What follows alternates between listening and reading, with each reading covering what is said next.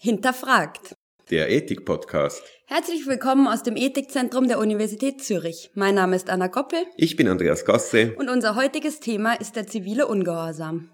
Am 1. Dezember 1955 weigerte sich Rosa Parks, ihren Sitzplatz in einem Bus in Montgomery, Alabama für einen weißen Passagier freizugeben.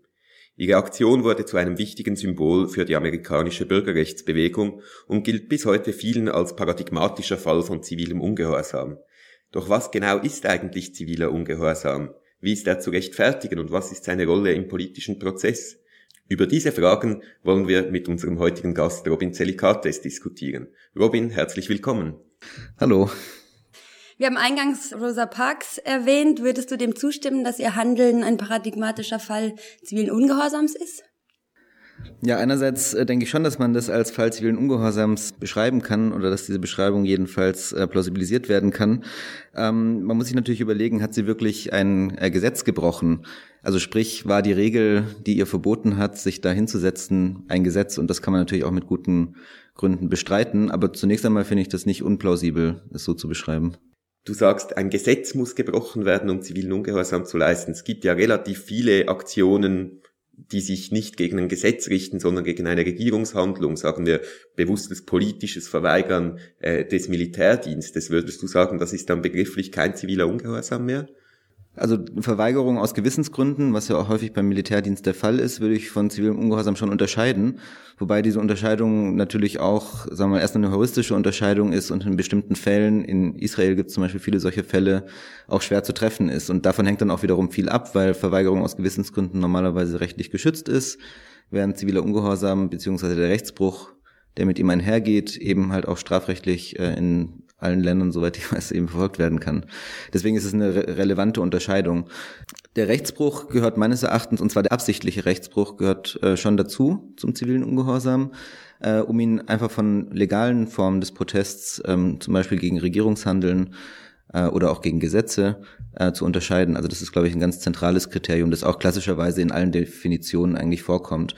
Weitere Kriterien kann man da natürlich auch noch anführen. Also ich denke zum Beispiel, dass ziviler Ungehorsam auch irgendwie prinzipienbasiert sein muss. Also sprich, ähm, man kann nicht äh, irgendwelche beliebigen Gründe haben, sondern es müssen Gründe sein, die in irgendeinem Sinne, ich bin da relativ liberal, also könnte da mir darunter Verschiedenes vorstellen, aber in irgendeinem Sinne prinzipienbasiert sind. Und es muss damit auch eine kommunikative Absicht verfolgt werden. Nicht nur, darauf können wir vielleicht nachher nochmal zu sprechen kommen, aber eben auch viele andere Kriterien, die häufig genannt werden, wie Öffentlichkeit, Gewaltlosigkeit, dass es im Rahmen des bestehenden Systems erfolgt, äh, mit, was die Zielsetzung anbelangt, die finde ich alle ähm, zumindest diskussionswürdig, äh, weil man die so oder so verstehen kann. Und äh, da bin ich mir nicht so sicher, ob die wirklich in die Definition eingebaut werden sollten. Ich würde ganz gerne nochmal an einer Stelle nachfragen. Du sagst, es müsste prinzipienbasiert sein. Können das Prinzipien sein, die das einzelne Individuum vertritt, oder muss es da irgendwie eine gesellschaftliche Einigung darüber geben und nur aufgrund solcher Prinzipien kann man zivilen Ungehorsam durchführen?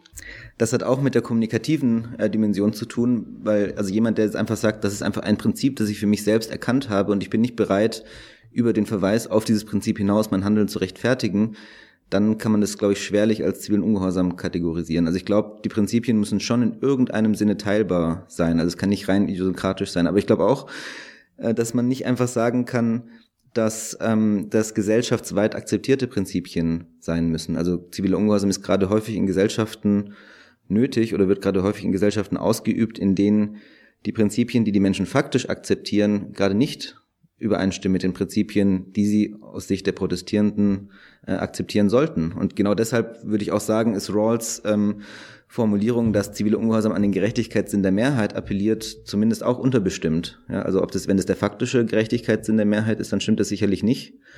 Wenn es ein irgendwie idealisierter Gerechtigkeitssinn ist, dann bewegt man sich schon auch wieder ein schwieriges ähm, Gebiet. Also von daher äh, finde ich, die Prinzipien müssen schon teilbar sein, können nicht rein idiosynkratisch oder individuell sein, ähm, aber sie müssen jetzt keineswegs irgendwie in der politischen Kultur allseits äh, irgendwie anerkannt sein oder so. Ganz klar ist mir, glaube ich, die Rolle dieser Prinzipien jetzt noch nicht geworden. Spielen die Prinzipien eine Rolle dafür, dass man eine Handlung überhaupt als zivilen Ungehorsam beschreiben kann? Oder ist sozusagen das Vorliegen von Prinzipien dann schon ausschlaggebend dafür, dass man diesen zivilen Ungehorsam rechtfertigen oder nicht rechtfertigen kann? Also es spielt natürlich auch bei der Rechtfertigung eine große Rolle, aber ich denke, auf der definitorischen Ebene muss man zivilen Ungehorsam natürlich von sagen wir mal, gewöhnlichen Straftaten auch abgrenzen können. Und dafür, glaube ich, spielt die Motivation äh, der Akteure schon eine wichtige Rolle. Also es kann nicht nur die Form der Handlung sein. Ähm, das hat zum Beispiel, also Rechtsbruch, das ist eben etwas, was zivile Ungehorsam mit gewöhnlichen Rechtsbrüchen eben auch teilt. Das heißt, äh, man braucht einfach zusätzliche Kriterien, um es abzugrenzen. Und dafür, glaube ich, spielt diese Prinzipien, Prinzipienbasiertheit eine gewisse Rolle. Ich, ich spreche eben lieber von Prinzipienbasiertheit als von Gewissensbestimmung, weil äh, bei Gewissensbestimmtheit habe ich das Problem, dass das dann häufig am Begriff des Gewissens hängt. Und ich glaube nicht, dass jeder Akt des zivilen Ungehorsams im engen Sinne gewissensgeleitet sein muss. Also es gibt zum Beispiel auch, dass ich advokatorischen zivilen Ungehorsam, wo man jetzt selbst gar nicht so sehr gewissensmäßig betroffen sein muss, sondern vielleicht auch einfach aus politischen Klugheitserwägungen heraus handelt, für eine andere Position einsteht. Das ist dann aber immer noch in meinem weiten Sinne Prinzipien basiert und reicht demnach auch hin, um das abzugrenzen von gewöhnlichen Rechtsbrüchen. Jetzt hast du vorher gesagt, wir wollen das ja von normaler Kriminalität sozusagen abgrenzen. Weshalb wollen wir das eigentlich genau? Was macht zivilen Ungehorsam anders als andere Straftaten? Es gibt ja Leute, die sagen, wir haben eine Demokratie, wir legen gemeinsam fest, was die Regeln sind und dann haben sich alle dran zu halten und ziviler Ungehorsam, der soll da keinen speziellen Status genießen, sondern das sind halt Leute, die die Gesetze brechen. Was würdest du darauf antworten? Es gibt ja übrigens sogar Leute, die denken, dass man zivilen Ungehorsam deshalb besonders schwer bestrafen sollte, weil die Leute sich also auch noch aus ähm, Gründen, die direkt gegen das demokratische Verfahren eigentlich gerichtet sind, über das Gesetz stellen, während äh, Gesetzesbrecher, also normale Straftäter, eben halt aus Eigeninteresse handeln, haben sozusagen Leute, die zivilen Ungehorsam begehen, meistens auch noch eine missionarische Absicht. Sie wollen auch noch andere vielleicht sogar dazu ähm, bewegen, ebenfalls das Gesetz zu brechen. Und das ist dann aus Sicht derjenigen, die für eine Bestrafung eintreten, eventuell so, sogar noch ein verschärfender äh, Grund. Aber dieser Ansicht bin ich natürlich nicht. Und ähm, auf die Frage, warum man das abgrenzen möchte, kann man, glaube ich, zwei Antworten geben. Also die eine bezieht sich einfach auf den faktischen Gebrauch des, der Rede von zivilem Ungehorsam. Das ist ein, ein Begriff, mit dem in bestimmten politischen Kulturen, vor allem in den Vereinigten Staaten, inzwischen aber auch in Europa, denke ich, eine gewisse Tradition berechtigten Widerstands, selektiven Widerstands gegen ähm, bestimmte politische Entwicklungen oder Entscheidungen verbunden wird.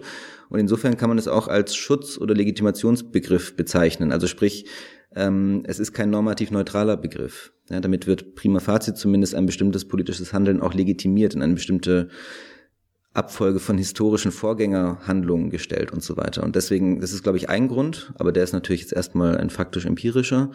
Ähm, aber auch normativ denke ich, dass ähm, die Beweggründe, die zu zivilem Ungehorsam führen, eben eine andere Art von ähm, Reaktion verdienen, nämlich in bestimmter Hinsicht Achtung oder moralische äh, Berücksichtigung, die dann auch rechtlich relevant sein kann. Das zeigt sich dann sowohl bei der Strafverfolgung als auch bei der Strafmaßzumessung, die dieses Handeln eben von in Anführungsstrichen gewöhnlichen Straftaten unterscheidet. Aber auch mit dem, was damit angestrebt wird. Nicht? Also nicht nur die, die motivationale Ausgangslage, sondern auch die Zielsetzung und auch die Rolle, die ziviler Ungehorsam spielt in einer Demokratie, ist einfach sehr unterschiedlich von der Rolle und der Zielsetzung, die wir eben bei normalen Straftaten beobachten können. Ist dann eigentlich ziviler Ungehorsam sowas wie Widerstand oder muss man das auch nochmal unterscheiden? Jetzt, wenn man es bislang nur von Straftaten unterscheidet, dann scheint es mir doch stark in Richtung Widerstand zu gehen. Sind das äquivalent zu gebrauchende Worte? Also Widerstand ist natürlich auch eine relativ breite und unterbestimmte Kategorie. Ähm, ich würde es auf jeden Fall von revolutionärem Widerstand unterscheiden. Und da spielt dann wiederum natürlich die Reichweite der Zielsetzung eine wichtige Rolle. Ähm, revolutionärer Widerstand zielt unter Umständen auf den Umsturz des gesamten Systems. Das ist bei zivilem Ungehorsam meistens jedenfalls nicht der Fall. Allerdings ist auch hier die Trennlinie, wie schon bei der Unterscheidung von äh, zivilem Ungehorsam und Verweigerung aus Gewissensgründen, nicht ganz so eindeutig zu ziehen, wie das in der Theorie oft suggeriert wird. Also wenn man sich andere paradigmatische Fälle von zivilem Ungehorsam vor Augen führt, wie zum Beispiel Martin Luther King, ihr habt ja schon die amerikanische Bürgerrechtsbewegung genannt, oder auch Gandhi, dann äh, hatten die sicherlich revolutionäre Zielsetzungen. Die wollten nicht kleine Korrekturen im existierenden System durchführen, sondern eine ziemlich grundlegende Veränderung äh, herbeiführen. Deswegen ist diese Abgrenzung äh, sicherlich wichtig, aber eben nicht so einfach durchzuführen. Ähm, also Revolutionärer Widerstand ist der eine Kontrastbegriff, bewaffneter Widerstand wäre sicherlich ein anderer. Ich glaube, dass die Bezeichnung zivil in zivilem Ungehorsam zum Beispiel ausschließt, dass man eben bewaffnet vorgeht und einer militärischen Logik entsprechend handelt. Ich glaube nicht, dass zivil heißt, dass äh, es besonders gesittet oder freundlich zugehen muss bei zivilem Ungehorsam. Das heißt aber schon, dass man eben die Adressaten prinzipiell als Mitglieder der politischen Gemeinschaft akzeptiert und sie nicht äh, jetzt militärisch gesehen bekämpft. Ja. Also insofern kommt es ein bisschen auf den Widerstandsbegriff an. Ähm, und vielleicht noch eine eher historische Anmerkung. Man muss das Recht auf Widerstand, das oft ja auch naturrechtlich begründet wird, obwohl es dann natürlich eine gewisse Kontinuität gibt, glaube ich, auch von zivilem Ungehorsam unterscheiden. Also zum Beispiel ist also das im deutschen Grundgesetz verankerte Widerstandsrecht nicht gegen Einzelhandlungen oder Einzelgesetze erlaubt. Ja, ziviler Ungehorsam richtet sich aber meistens gegen Einzelhandlungen und Einzelgesetze der Staatsgewalt. Und deswegen ist es, glaube ich, auch eine wichtige Unterscheidung, die man im Blick behalten sollte. Gibt es eigentlich bei der Legitimation auch sowas wie eine Asymmetrie? Bei revolutionärem Widerstand würde man ja wahrscheinlich denken, der kann nur legitim sein, wenn tatsächlich eine Ungerechtigkeit vorliegt. Beim zivilen Ungehorsam bin ich mir nie so sicher, ob man nicht auch sagen kann, ich finde es legitim, dass eine andere entgegengesetzte Gruppe zum Mittel des zivilen Ungehorsams greift, obwohl ich deren Ziele nicht für gerecht halte. Ja, also ich denke, dass bei zivilem Ungehorsam ähm, verschiedene Rechtfertigungen vorliegen können und dass die auch unterschieden werden müssen. Und dass es außerdem in der Diskussion da vielleicht auch eine gewisse, einen gewissen liberalen Bias gibt, der eben tatsächlich sehr stark auf substanzielle Überlegungen, Gerechtigkeitsprinzipien äh, sind hier ein Beispiel, prominent natürlich bei Rawls, äh, sich sehr stark darauf kapriziert und etwas vergisst, dass man auch zum Beispiel prozedurale Rechtfertigungen von zivilem Ungehorsam geben kann, die ganz unabhängig von dem Inhalt der Gesetze oder politischen Maßnahmen sind. Also man kann auch gegen ein Gesetz oder gegen eine politische Maßnahme protestieren oder zivilen Ungehorsam üben, wenn man der Ansicht ist, dass es auf illegitime Weise zustande gekommen ist. Ja, also das ist, finde ich, noch ein wichtiger Punkt, dass eben nicht nur Gerechtigkeitsdefizite, sondern auch Demokratiedefizite hier in Anschlag gebracht werden können. Und man kann sogar sagen, dass das eigentlich in in letzter Zeit vielleicht die prominentere Rechtfertigung geworden ist. Also wenn man sich ähm, viele der Protestbewegungen zum Beispiel im Kontext der sogenannten Antiglobalisierungsbewegung anschaut, dann geht es sicherlich oft auch um Gerechtigkeitsdefizite. Häufig geht es aber auch um die Illegitimität von bestimmten Vereinigungen wie der G8, die Entscheidungen treffen, die ganz viele Menschen betreffen. Die Betroffenen sind aber eben gar nicht äh, daran beteiligt und deswegen kann man hier auch eben demokratische Einwände ähm, erheben. Was ist eigentlich dein Bild von der Rolle des zivilen Ungehorsams im politischen Prozess? Ist das mehr so was wie eine Notbremse, wenn eben beispielsweise prozedural etwas sehr schief geht, dann kann mal ausnahmsweise sowas passieren? Oder ist das eine Rolle, die selbst zur Demokratie beiträgt? Wie würdest du das sehen? Ja, also ich bin eigentlich der Ansicht, dass ziviler Ungehorsam sagen wir mal, ein elementarer Teil einer jeden einigermaßen funktionierenden demokratischen Gesellschaft und politischen Kultur ist.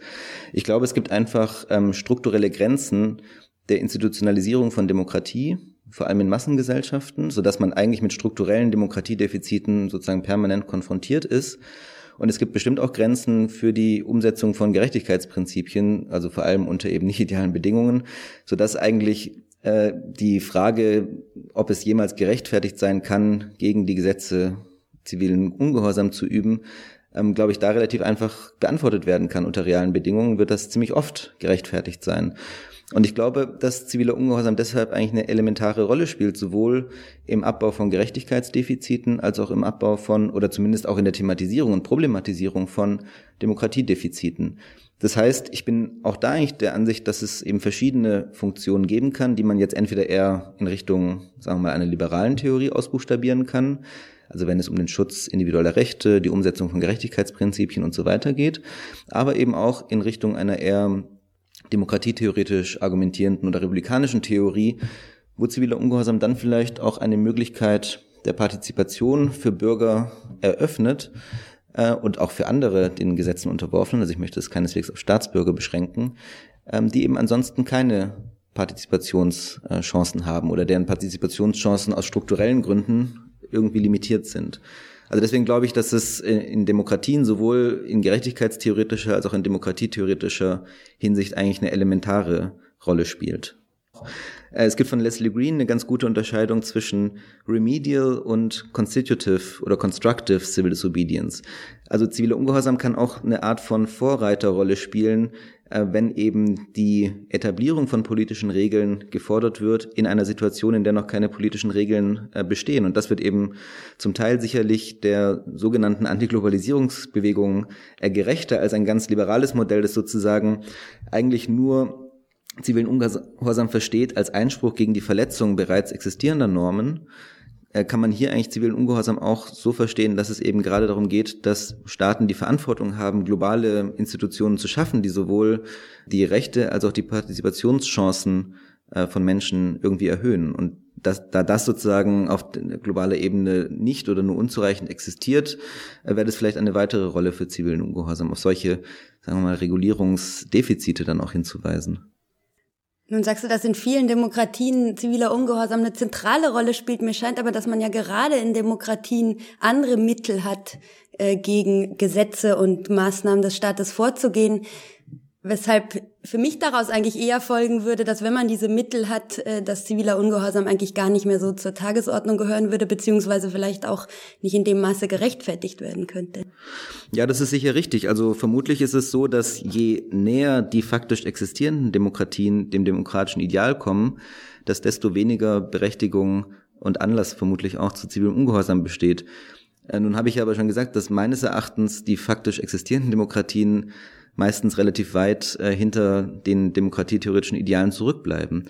Äh, das kann man jetzt für verschiedene Demokratiebegriffe durchspielen, aber wenn man jetzt allein mal den Demokratiebegriff der deliberativen Demokratie zugrunde legt, kann man, glaube ich, sehr schnell zeigen, dass selbst relativ gut funktionierende Deliberationen noch immer unter Einschränkungen leiden, die zivilen Ungehorsam als ein wichtiges Mittel vielleicht nötig machen, um auf diese Einschränkungen auch nur aufmerksam zu machen. Ja, das kann von relativ formalen Formen des Ausschlusses bis hin zu eher ideologischen Verzerrungen des demokratischen Diskurses führen.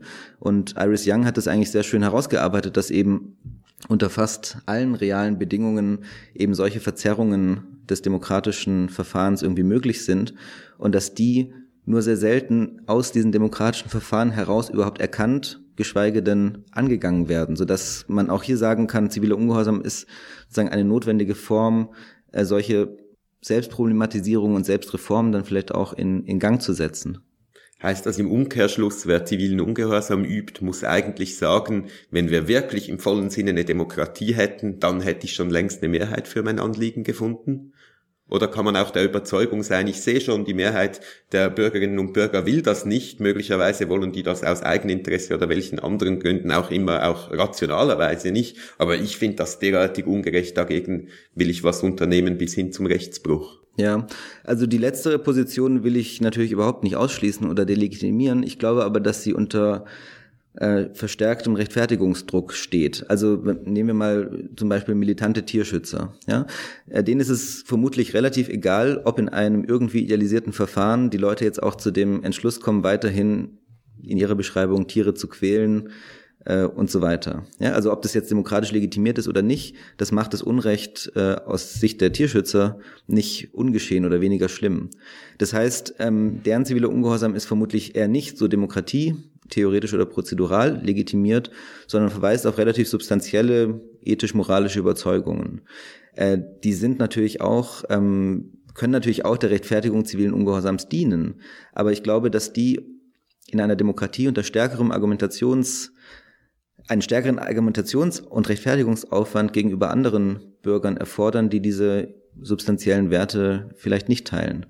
Äh, deswegen gibt es, sagen wir, in einer Demokratie eine gewisse Präferenz für prozeduralistische Rechtfertigung zivilen Ungehorsams, aber ich glaube keine Beschränkung darauf. Und bist du nochmal auf die Rechtfertigung von zivilem Ungehorsam zu sprechen gekommen? Ich würde da noch eine Frage interessieren, und zwar inwieweit man tatsächlich Gewalt einsetzen darf und immer noch von gerechtfertigten zivilen Ungehorsam sprechen kann. Ja, also oft wird eben in Definitionen zivilen Ungehorsams äh, relativ knapp einfach postuliert, dass ziviler Ungehorsam gewaltlos sein muss. Ich denke, dass das ein bisschen zu schnell ist meistens, weil man doch äh, einfach den Begriff der Gewalt weiter klären muss, wenn man ihn so verwendet. Und es wird eben meistens nicht getan. Wir wissen aber auch aus der Rechtsprechung, dass der Begriff der Gewalt extrem schwammig ist und eben auch extrem dehnbar. Ähm, ich denke durchaus, dass ziviler Ungehorsam unvereinbar ist mit bestimmten Formen der Gewalt, zum Beispiel direkter physischer Gewalt ähm, gegen andere, gegen andere Bürger oder auch vielleicht gegen Angehörige äh, des staatlichen Sicherheitspersonals eventuelle Fälle von defensiv eingesetzter Gewalt vielleicht mal ausgenommen.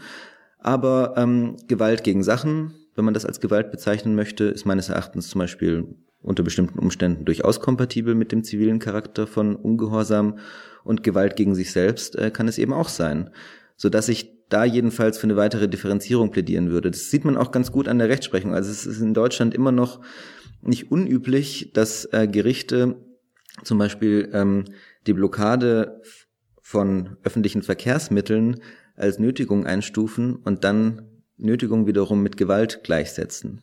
Ja, und das, das muss man sich einfach bewusst sein, wenn man behauptet, ziviler Ungehorsam muss gewaltlos sein, dann äh, wird man da eventuell angesichts solcher relativ breiter Gewaltbegriffe äh, irgendwie zu einer ziemlich ähm, restriktiven Handhabung der Rechtfertigung dann gedrängt, die meines Erachtens sowohl normativ als auch politisch sehr problematisch ist. Ziviler Ungehorsam, das hatte ich ja schon gesagt, ist ein politisch sehr umstrittener Begriff. Wenn man den verwendet, unterstellt man eine Art prima facie Legitimation und deswegen muss man sich einfach dessen bewusst sein, dass es natürlich auch ähm, politische Akteure gibt, die daran interessiert sind, dieses Label möglichst nicht äh, zu weit anzuwenden. Selbst wenn man gewisse Formen der Gewalt zulässt und andere ablehnt, ist das eine begriffliche Frage, warum man die einen zulässt und die anderen nicht zulässt, weil man das dann nicht mehr unter zivil fassen kann? Oder gibt es dafür sozusagen darüber hinaus reichende Begründungen, warum äh, das eine gerechtfertigt ist und das andere nicht? Ja, auch da muss man, glaube ich, unterscheiden. Also ich denke schon, dass es begriffliche Gründe dafür gibt, die auf das Wörtchen zivil eben zurückgeführt werden können dass ziviler Ungehorsam mit der direkten physischen Gewaltanwendung gegen andere inkompatibel ist. Aber ich denke sehr wohl, dass alles darüber hinausgehende, also die Fragen, die wir jetzt gerade schon andiskutiert haben, wie ist es eigentlich mit Gewalt äh, gegen Sachen, wie ist es mit Gewalt gegen sich selbst, dass das alles, und wie ist es auch mit minimaler Gewalt zur Selbstverteidigung vielleicht, dass das alles Fragen sind, die eben nicht in die Definition reingebaut werden sollten, die aber nichtsdestotrotz, nichtsdestotrotz natürlich für die Rechtfertigung relevant sein können. Nicht? Also ich würde auch sagen, prima facie ist natürlich eine Form des zivilen Ungehorsams, die ohne Sachbeschädigung und ohne Gewalt gegen sich selbst auskommt, vermutlich eher zu rechtfertigen als äh, eine Form zivilen Ungehorsams, die diese Arten der Gewalt, die aber nicht begrifflich ausgeschlossen sind, einsetzt. Also von daher würde ich für eine gewisse Auseinanderziehung von Definition und Rechtfertigung hier schon plädieren, wiewohl man das natürlich bei einem so normativ aufgeladenen und auch politisch umstrittenen Begriff wie ziviler Ungehorsam nicht ganz äh, voneinander abtrennen kann. Also man kann natürlich keinen völlig wertneutralen Begriff des zivilen Ungehorsams haben. Zum Schluss vielleicht noch eine ganz praktische Frage. Du hast dich viel mit verschiedenen Formen des zivilen Ungehorsams befasst. Was würdest du eigentlich sagen, sind erfolgreiche Formen? Wenn Leute da draußen zuhören, die denken, ach, irgendwie gibt's da schon diese eine Ungerechtigkeit, gegen die müsste man mal was tun. Was würdest du sagen, ist da so die Lehre? Ja, ich denke, historisch gesehen kann man da durchaus ein relativ optimistisches äh, Bild haben. Also die US-amerikanische Bürgerrechtsbewegung ist natürlich auch wegen zivilem Ungehorsam erfolgreich gewesen.